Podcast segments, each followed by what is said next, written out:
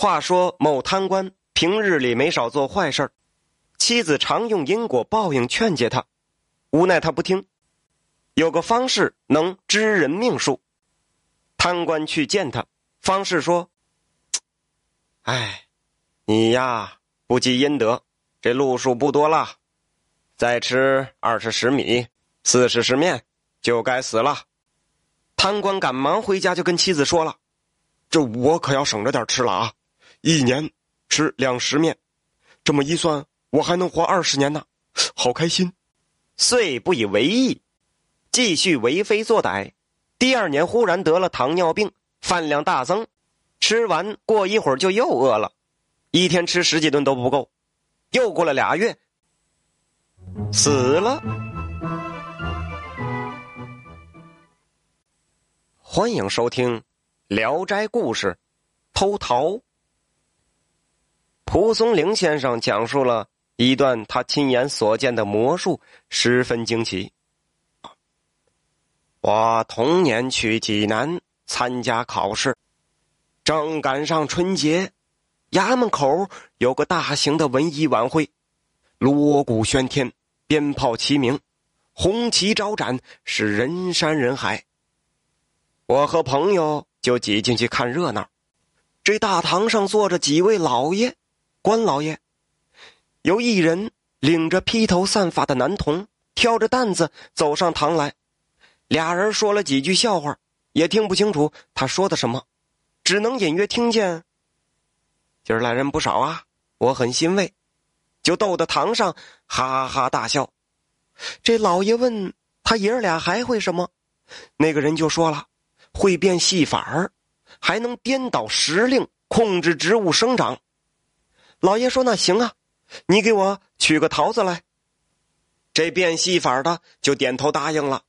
他脱下衣服盖在了竹箱上，假装抱怨说：“这眼下兵都没有，我上哪儿去找桃子啊？不去吧，又怕长官生气，这可怎么办呢？”那他儿子就说了：“您都答应了，怎好推辞？”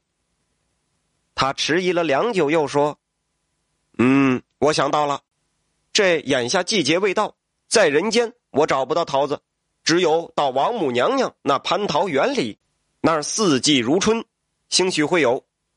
但是要到天上去偷，儿子就说了：“嗨，你跟没说一样，你以为天上有梯子呢？说上去就上去。”这变戏法的就又说了：“嗯，我有办法。”说着，他就打开箱子，取出一团绳子，约莫有几十丈长。他把绳子一头抛向空中。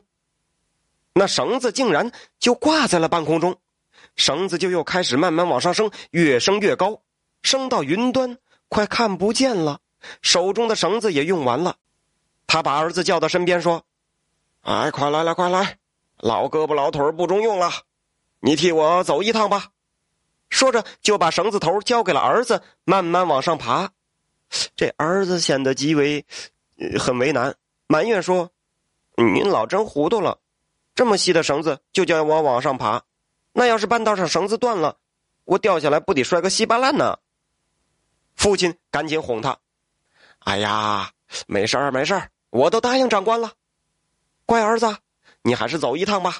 你想想啊，咱偷来桃子，那长官一高兴，赏咱黄金百两，爹就给你娶个漂亮媳妇儿。”哎，这儿子同意了，拉住绳子，手脚并用。就向上爬去，渐渐的没入云端，看不见了。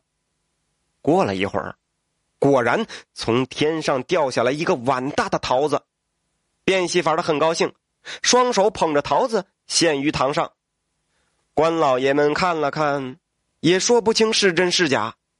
忽然，这绳子从空中落下，变戏法的惊慌失措道：“糟了，天上有人把绳子砍断了。”我儿子可怎么办呢？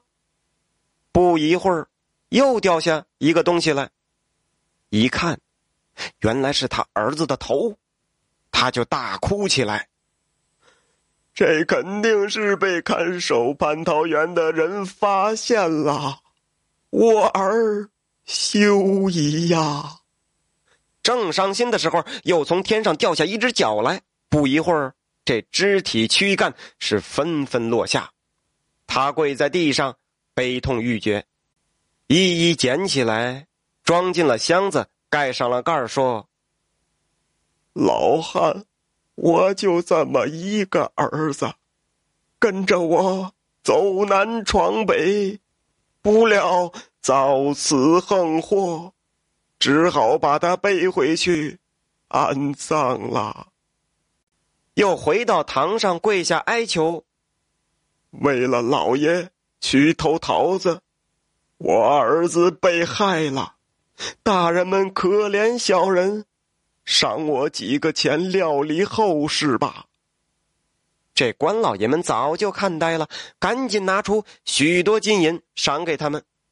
他把钱接过来收好，就给乐了，拍着箱子喊道：“我的儿啊！”还不赶快出来！谢谢各位大人的赏钱。只见一个披头散发的小孩顶开箱盖，从箱子里走出来，朝上，朝堂上一叩头。这仔细一看，果然就是他儿子。